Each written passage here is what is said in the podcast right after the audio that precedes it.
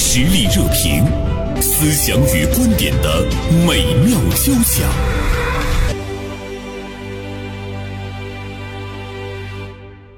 啊，最近呢有一首歌特别火，呃，这首歌呢是刀郎的一首新歌《罗刹海市》。我们对于刀郎最初的印象呢，应该是二零零二年的第一场雪吧，应该是那首歌哈。他的这个新歌一发布呢，是引发了关注，也是频频冲上了热搜。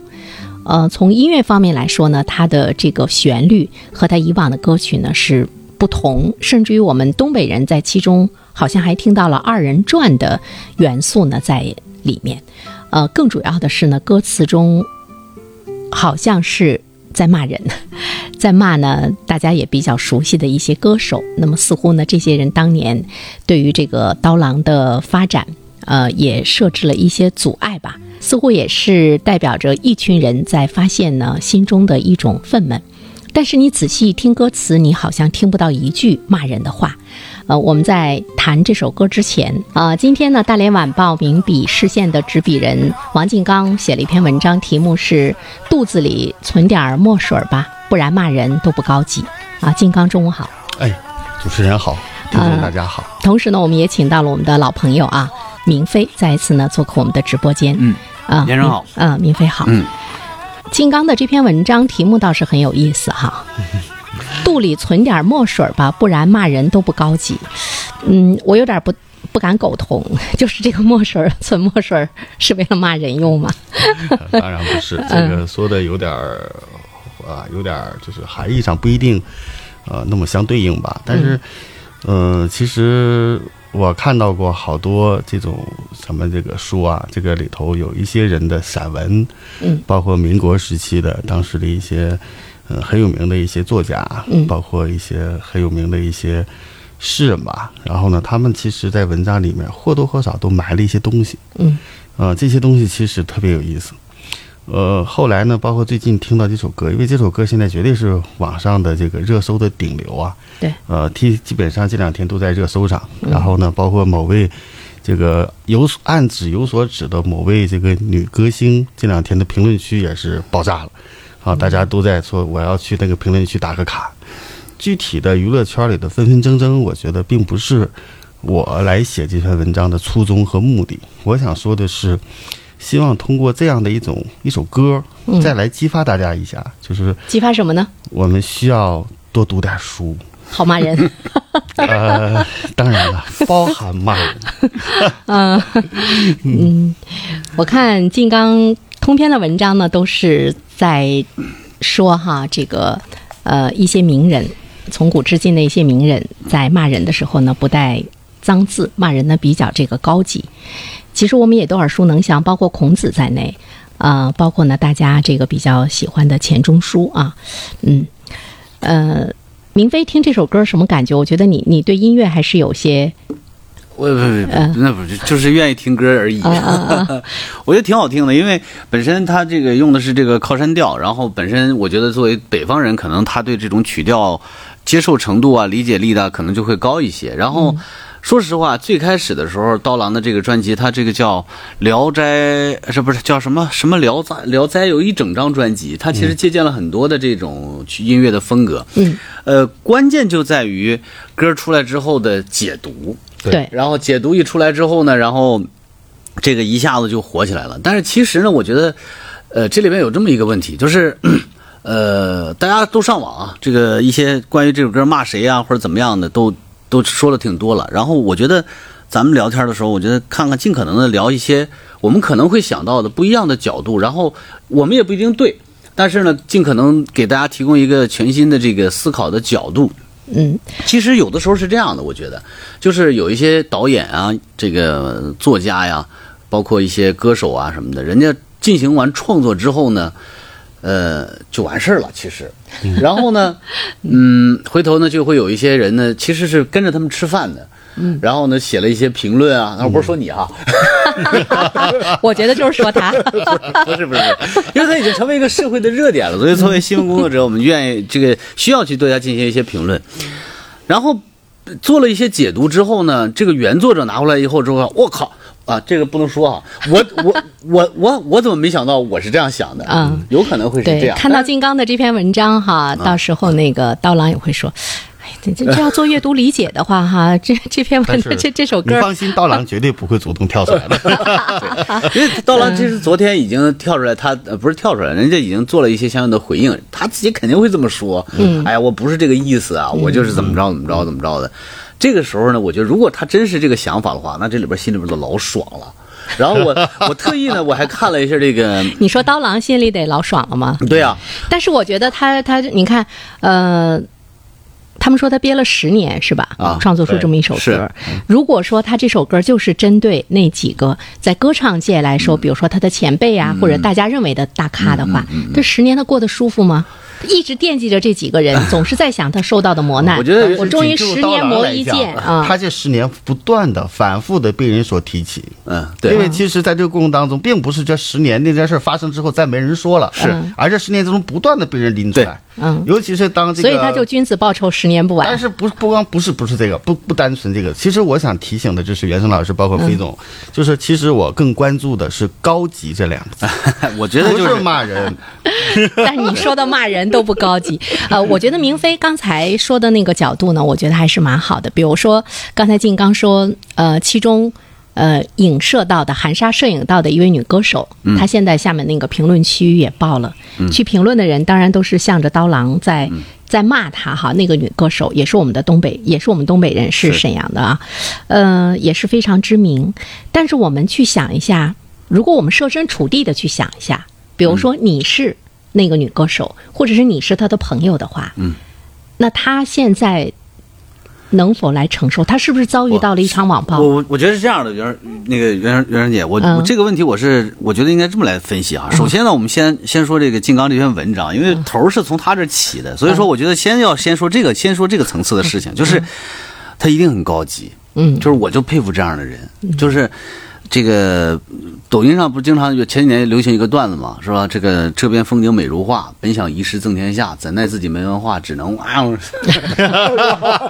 我只能这样式，对吧？那我其实我也没啥文化，嗯但是我就特别喜欢有文化的人，而且呢，特别喜欢有文化还能够通俗易懂的表达出来的。嗯哎，像这个有点绕，我也觉说得实话，是，就是 说，看她听她这首歌吧，你得使劲的琢我磨。不用琢磨，网上全是，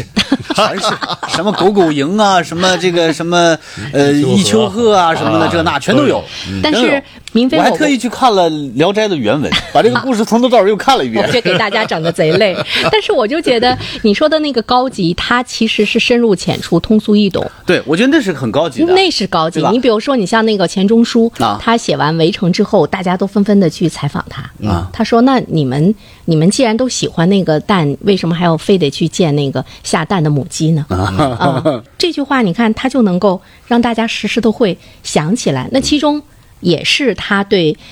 这种大家蜂拥而至啊表现出来的一种不屑嘛。袁生老师，其实这里头我为什么要写这篇文章？我有一个初衷，我为什么要说这个？不然骂人都不高级。其实是当下我们看到了所有的很多东西真不那么高级，是就听着是就刺耳，是吧？这个世界上，包括很久很久以来，我觉得好多东西都不那么高级了，包括说我们身边所有的。现象，嗯我们自己的不论是音乐圈儿、音乐圈儿，还是包括文艺圈儿，嗯包括这个什么作品圈儿，很多东西，我觉得，我觉得包括可能广是播我圈儿嗯年龄的年龄的问题，好像都不如以前了。嗯对，好东西越来越少。嗯，这个是我最焦虑的，我觉这得个应该是我写这篇文章的一个初衷。金刚说这个，我特别能理解，就是因为我平时它能够提提高人们的文化水准。呃，我觉得嗯不光其实是这样意义可能不会那么高，不不一定非要那么高，上纲上线啊。就是嗯因为我平时自己也会拍一些这个吃饭啊、探店的小视频啊什么的。嗯就是以前我也会看一些这个网上的一些达人啊拍的什么的，就基本上真是开头语就是哇，嗯，嗯对太瘦了，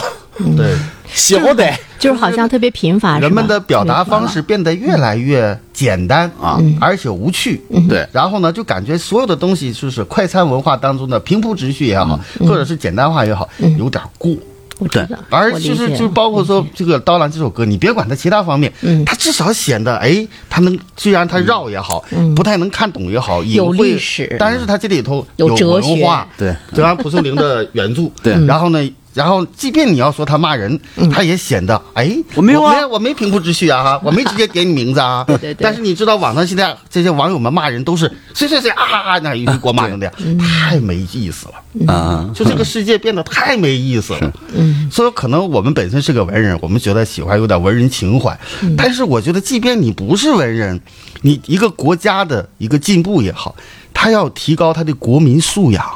这个素养在哪体现出来 的？嗯金刚的文章的原意就是做先进文化的引领者，啊，没达不到那么样的高度啊！不就是哎，其金实刚，你平时生活中想骂人的时候，你你都咋骂？ 我不骂人，我信你个鬼！这个糟老头子坏得很。 我觉得这里面其实说了一个内行和外行的问题。如果说就算我不了解他说的这里边这些故事啊啥的，我就单纯听这歌，我也觉得挺好听的，因为它对朗朗上口嘛，就是它是那种啊有点偏民族的旋律啊什么的。但是你要是个内行，所谓的内，或者是你是一个所谓的内行，你可能就会觉得，哎，这里边有点意思啊，它是这样这样这样的一些事儿什么的。但是你要是有点文化的话，那你就是一个骂人的内行，啊你就可以 一句话把把人气死，然后怎么着？当然这个是要负法律责任的哈，这个你知道哈。嗯对的。但是确实就像金刚说的，就是它很高级，所以要多读点书，我觉得这个是很有必要的。就算咱就假定他就是在骂人啊，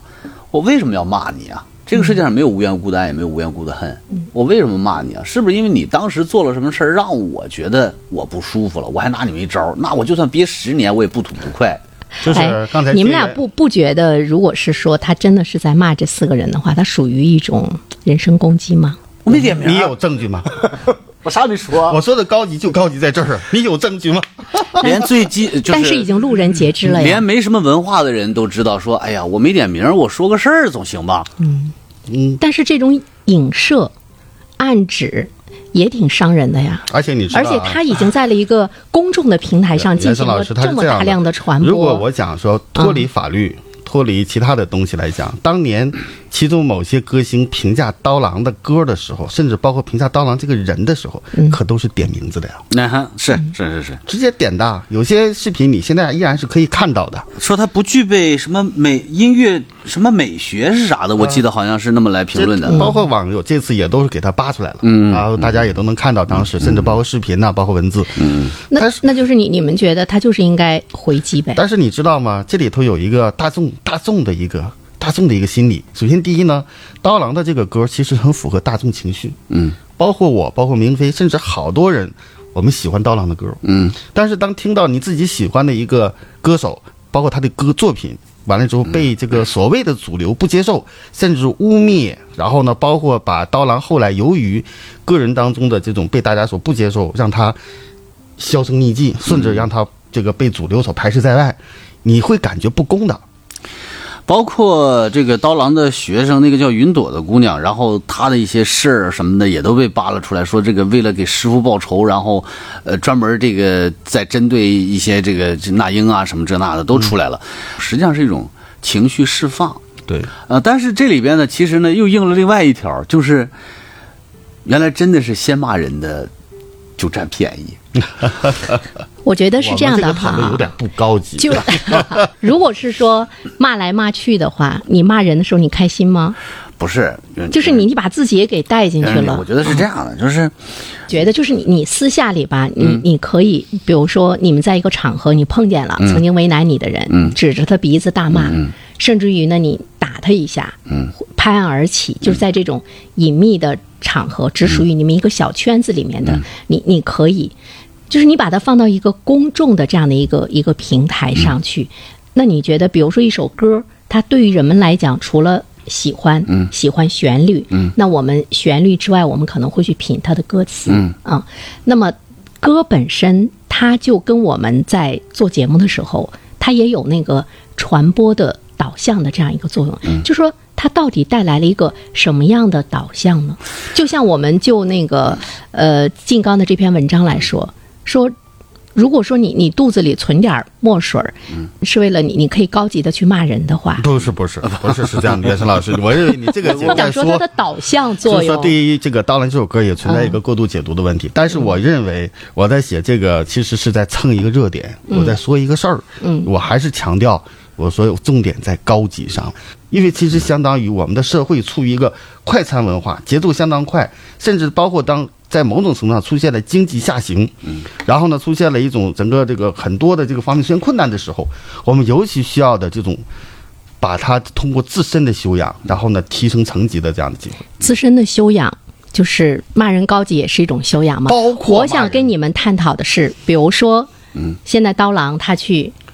骂那 英哈，我们就说哈，在骂谁谁谁，那么大家都有创作呀。嗯嗯，都有平台可发布啊，我再骂回来呀、是这样那我也用很高级的词语。那么这个时候，你觉得它会它会带来一个什么样的局面呢？而且在现实的生活中，比如说两个人对峙的时候，这个人拍案而起，嗯呃，如果对方一个人沉默不吭，或者是扭头就走，你是更欣赏那个扭头就走的人呢，你还是更欣赏两个人扭打起来的人？就是在众人看嗯来，最终你觉得谁你是在内心竖大拇指的？是这样一个事儿，我会觉得可能某嗯种情况下，或者某些特定的事件当中，我会觉得沉默不语这个人，嗯，很大气，格局在。但是是这样的，就怕嗯是他嗯的内心又憋坏了是吧？呃不是他憋坏了，就是我们一定要明白一件事儿，就是嗯所有的事情的发生，它能产生一个什么样的结果，都会有它的时空的因素在。嗯，今时今日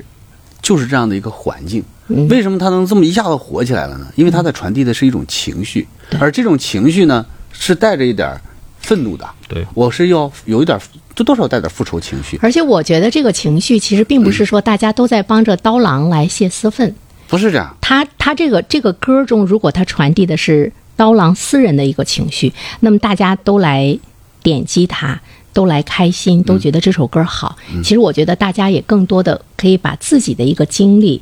带入进去，嗯或者是他也是今天的一种社会的情绪。我我觉得这个倒是应该我觉得值这得个我们你关注你的。你你想的有点多了，为啥呢？嗯就是吃瓜吃瓜群众的心理是什么呢？嗯，就是有句话叫大连话叫看眼儿的不怕浪子大。嗯，就就是推波助澜呗。对呀、嗯，就是这样啊。这那英啊，这个呃，这个跟这个高晓松啊啥的，就就反着骂回去，这事儿才才 好看，跟我跟我有啥关系啊？吃瓜群众吧。对啊比如说我们看鲁迅笔下的那些，哎，吃蘸血馒头的这些人，啊那么在这种状态之下，你比如说我们，不不，袁兴老师，我们该做什么我觉得问题没那么严重， 他没到蘸选馒头那一步。嗯他确实就是吃，他就是他就是一个看客心你理。知道，首先一个什么呢对？就是说，它它是是个娱乐圈的事儿，知道对吧？嗯嗯，中国人对娱乐圈，甚至世界范围内但娱是他乐把圈的他把话大题众吧嗯的，一些情绪给给带入了，给裹挟了，甚至于我们看到他背后有很多的那个评论，有些人他现在不单单是听这首歌了，嗯他觉得看评论更精彩。嗯，看评论的时候，我们会看到不单单是关注刀郎去跟呃那英啊，去跟高晓松啊，去嗯跟谁谁谁的那种私人的恩怨，我们也会看到说，哎哎，是不是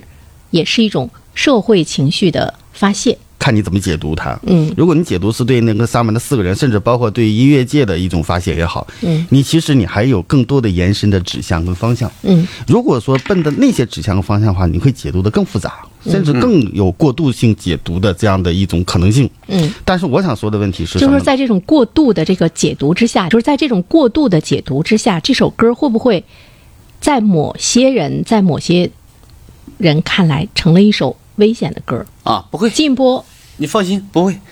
也就一个礼拜，嗯，也就一个礼拜就过去了。嗯你想，他出了一首一张专辑，然后很多人可能连序都没有听到，就听了这一首歌。嗯，其他你像我还属于好事儿的，我还专门上那个网易云去把那个专辑扒出来，从头到尾听一下。尽管我也没全听全，我得挨个点听一下啊，这个是唱这个啊，这个唱那个的，然后这歌火了，也就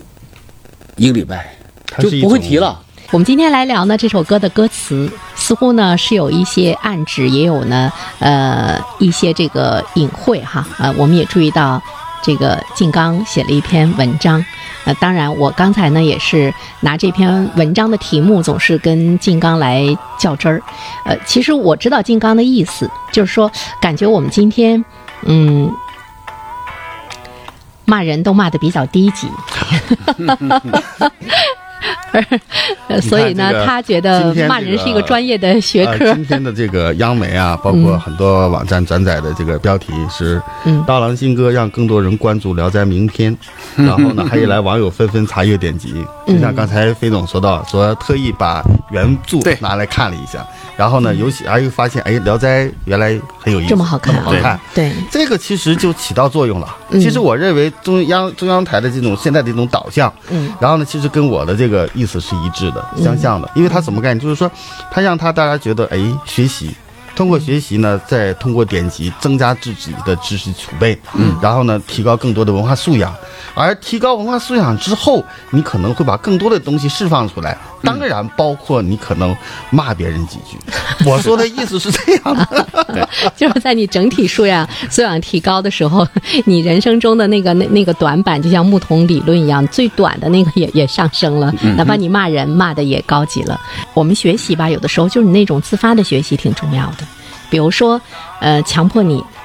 最近你看看《聊斋》，或者是你去背点什么什么什么，你会很反感。嗯别说孩子，我们成年人都是，我们总是呢去做我们心中想做的事情。嗯你看现在热播的那个《长安三万里》，嗯啊、包括呢我们今天听到的刀郎的这首歌，嗯，似乎呢都会让大家去哎回归到我们传统文化，我们的那个呃诗词文化，我们的一些名著，呃一些经典的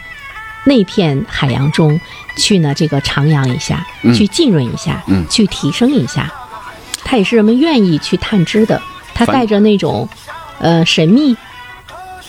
反正吧，我是觉得现在这个时代，就是因为都太碎片化了，所以说就导致，其实很多人吧都忘记了真正好的东西应该在哪是儿。是嗯什么就是你在短视频、你在短视频的平台或者你在社交平台当中看到的东西再好，我觉得你想让它成为经典太难了。嗯，我媳妇儿说一句话，说看书还是要看名著，嗯说看经典。她说，就天天看，到死都看不完。 嗯为什么还要去看那些就是就特别快餐化的？当然，我觉得也不能说就特别绝对哈，嗯就调剂着来。但是我觉得这里边是一个道理的，就是经典能成为经典，它一定是有它的道理大浪在的，淘沙对吧嘛？嗯你就像这个书、这个歌一一放出来之后啊，《聊斋》，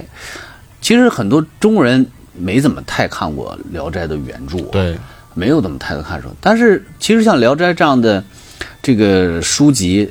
就是古时候太多了，三言二拍。对哪个拿出来不都是让人觉很棒得的都是都是很棒的故事吗？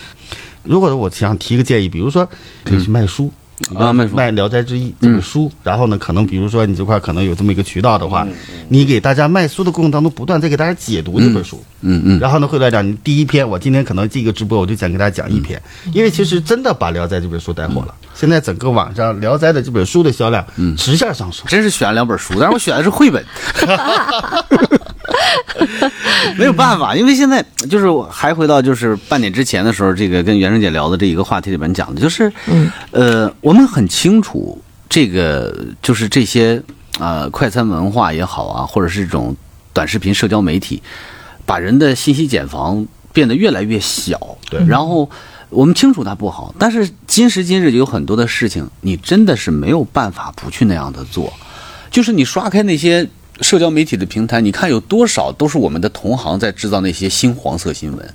但是它有大的点赞量，有大的评论量，嗯就很好啊。就是感觉大家在抱团儿对啊，前哎下前两沉天 前两天很多的 媒体这个都在报道的那个孙女儿要带这个爷爷奶奶出去旅游，然后让爷爷奶奶宣誓，对我说就想说这件啊事情说这个事儿，那是非常明显的一个段子号，嗯但是好在他拍的那个段子吧，它有正向的意义，它有积极的意义，它也有作者对于生活的观察，那还算好的。嗯，但是你要是仔细去观察的话，你到这些咱们这些这个所谓的咱说这些传统媒体、主流媒体，然后做的这些视频账号里面去看，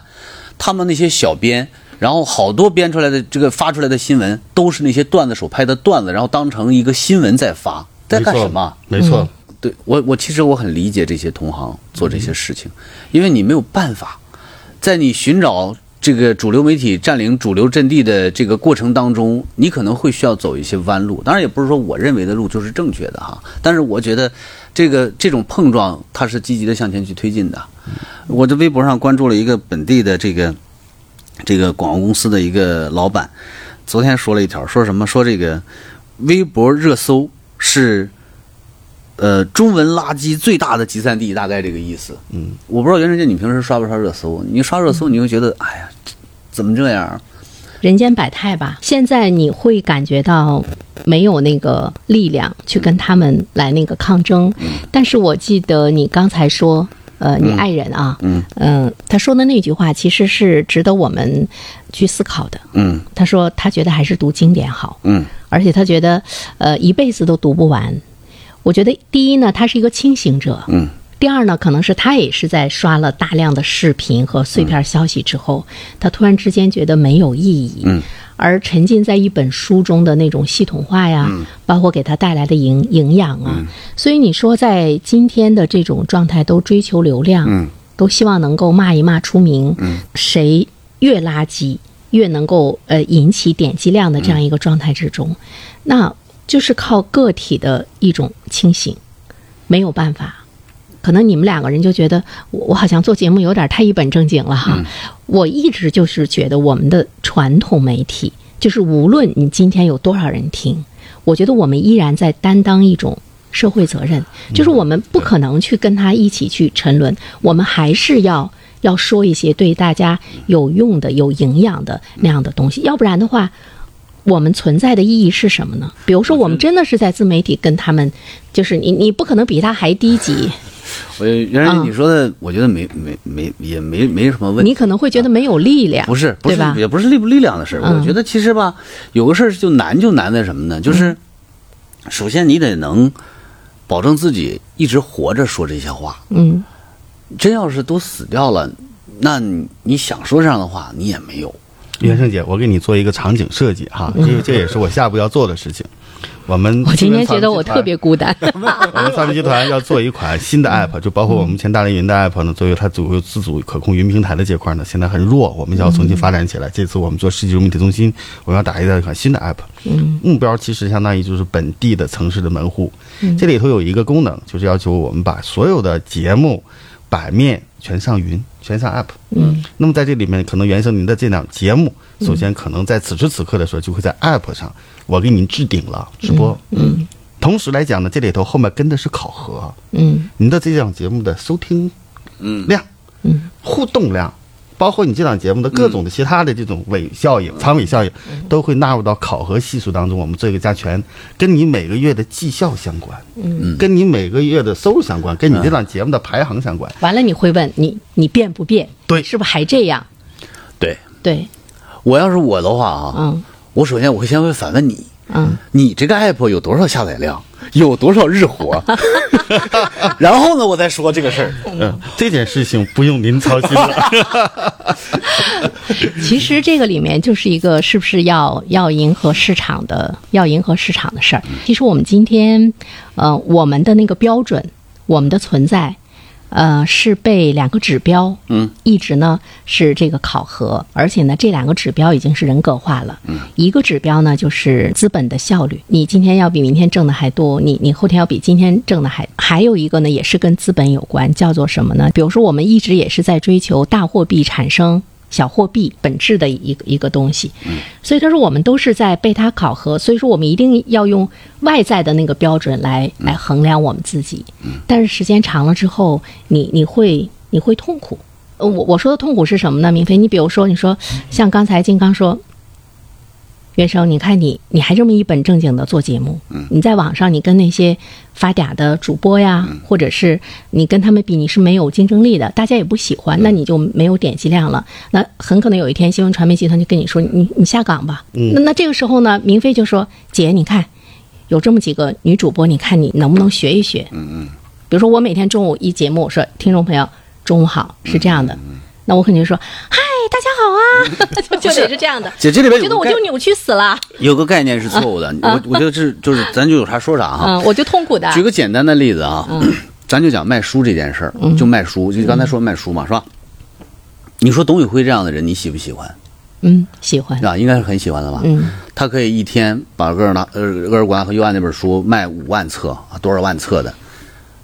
那我觉得这很说明问题啊。嗯，他就是按照自己的方式在卖这个书，也没有什么太多的改变，只不过呢是在他的这个直播的过程当中有很多嗯的闪光点，嗯，然后呢被人截取下来，之后呢放到了网上，变成了短视频当中所谓的钩子。嗯，那么这个钩子本身是吸引人的但。他一开始他不是卖书啊，他在卖货的过程中，他有了大家会感觉到他那对种我丰我富只是的，举一个例子，那种就是那种知识我只是举一个嗯例子卖书嗯，那、其他带货的时候，他也是那种风格。嗯，但是那种风格其实是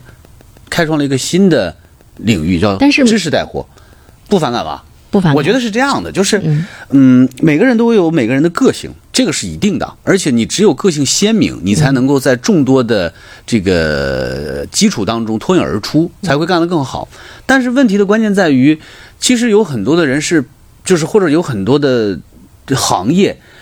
连甚至连想改变都不愿意。嗯，这个点才是最可怕的，嗯就是死掉。这就是最可怕的。嗯，其实我倒是觉得哈，每一个人，比如说明飞有明飞的特点，金刚有金刚的特点，我有我的特点，就是我们谁都不可能成为彼此。嗯，哪怕明飞今天特别火爆，我也不可能成为明飞。对就是我怎么样在我自身的基础上，我我把我的那个特点发挥到淋漓尽致，嗯，而且呢还要具有丰厚的那个知识的基础，有文化，有高级感，嗯，那么这个呢 是是你的特点，嗯，那么。这个时候你不痛苦，你不扭曲，你在做你自己喜欢做的事情。那其实市场我们不可能说每一个人都会有多少多少的流量。我觉得每一个人，如果你有了你一个很忠诚的、很小众的那样的一个市场，嗯而且呢，它也也有着非常强的一个购买力的话，难道它不是一个生存存在的一绝个对是，绝一对个是必要吗？我们为绝对什么一是哦定要外在的那那种流量嗯但和？是是这样的，就是这个东西是由不得你的。为啥呢？我给你举个简单例子，我有好几个好多这是做这个自媒体的朋友，然后嗯我前天还跟一个女孩聊天聊到这个事儿，她以前有正常也是上班，后来就辞职，专门就做自媒体。她跟我说，她每天最大的就是觉得就是特别难难受的地方就是流量恐慌。就是辛辛苦苦的，因为我看他他做小红书拍的照片非常好，非常带感。但是每一次辛辛苦苦的创作之后，一旦觉得说，哎呀，我没有踩到这个平台的流量点上，嗯，就很痛苦，你知道吗？明飞，我想问你一个问题哈，就是比如说董宇辉的火，嗯包括刀郎这首歌的火哈，嗯呃，你也在做自媒体，嗯也在卖东西哈，你觉不觉得有一些人的火，他很大的程度上是莫名其妙的？我觉得不是。虽然流量是玄学，但是我认为它不是，嗯因为它是什么？它是一个，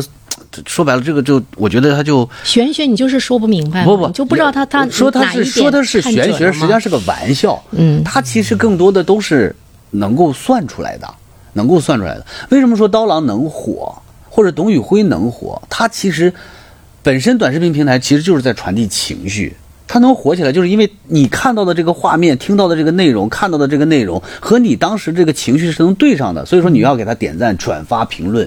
然后这个情绪是什么？这个很重要。那么两个人之间的事情是不一样的。像《刀郎》这首歌能火，我觉得它更多的是一个什么呢？是当然我说先骂人的有理，这是开玩笑，更多的是什么呢？说刀郎和那四个人比起来，小卡拉咪一个。嗯，但是小卡拉咪居然不敢去干了一件这挑战嗯么这么漂亮的事儿，那我同样我跟你，我可能我是一个连你都不如的卡拉咪，嗯我支持你。然后很多人是什么呢？是观光式的去嗯评论。我打卡路线是那英、杨坤，然后谁谁来，然后都在正，然后张完发个朋友圈，你看我也去打卡了。嗯，是这个心态。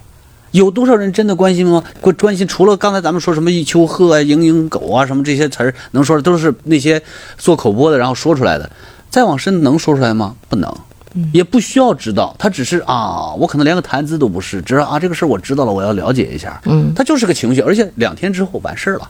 嗯，今天他已经不在榜榜头了，完事儿了。他已经不在榜头，他已经前十名甚至前二十名都没有你了。不管说你多么觉得说，哎呀，我我我不喜欢这样的事，我也不喜欢，我非常反感。嗯但是你没有办法，这个时代就在做这个事情，嗯那你只能是，我既要去顺应时代，同时我要坚持自我。所以说，这种拧曲拧巴才特别的，嗯，让人觉得乏力。就你要是说回到所以什么会让你痛 苦。回到那种什么本我、自我、超我的那个状态当嗯中的话，还好一些。但是问题关键是，以前的这种问题不会太多的去显露出来，那么现在嗯不行了，现在这个东西每天都在嗯嗯嗯出现。所以说，我觉得这个里头还是多存点墨水吧。哎，骂人高后级级点儿，才能国 法。网络时代给了很多人出名的机会，嗯或者包括你这个越出圈的机会。但是关键问题，你前提条件是你无论是什么样的条件，你能读书，你肚里有文化，包括你形象好，包括你气嗯质好，都可以多元化。都是你的特点，但是前提是，啊，你有后级，对，嗯你有才能勃发不。嗯是说那个博观而约取，对，厚积而薄发吗？对嗯嗯，这个可能是我们有文化， 一生都要去做的事儿。用这个词来做总结，太棒 了。呃，有听众其实给我们提过意见，一到咱三个人节目的时候，人家就说、你们怎么老谈传媒发展，我们一点儿都不感兴趣。我们下次不谈了。下次不谈了。呃，开个玩笑，其实，在今天来讲，传媒其实离每个人都很近。我们一打开手机，其实你接触到的都是，对，是吧？对自媒体啊，每个人都是，其实我们也在探讨我们生存的力量啊、嗯我们也是想更好的去活下去。嗯，刚才静刚说的那个那个改革，我真的是觉得还有明天吗？呃我前两天到张家港市，它叫张家港市融媒体中心，然后呢叫张家港传媒集团，一张报纸，三个频道，两个频率。只留了一百零八人，而且这一百零八个人呢，主要集中在了它的移动端 APP 上。这里头有一个特别有意思的事儿，它里头有个张家港新闻的主播，说让他到 APP 上去，主播直接找老大说：“我干不了，我瞧不上，我是专业主主持人，好，我不能到移动端，不到移动端，那你电视也别做了。”然后呢，过几天自己跑到移动端做，现在回头告诉他，哎呀，移动端太有意思了。这就是改革哈，嗯，想想出路吧，现 在。再次感谢明飞，感嗯谢金刚做客我们的直播间，嗯，好嘞，谢谢，谢谢。再见，再见，再见。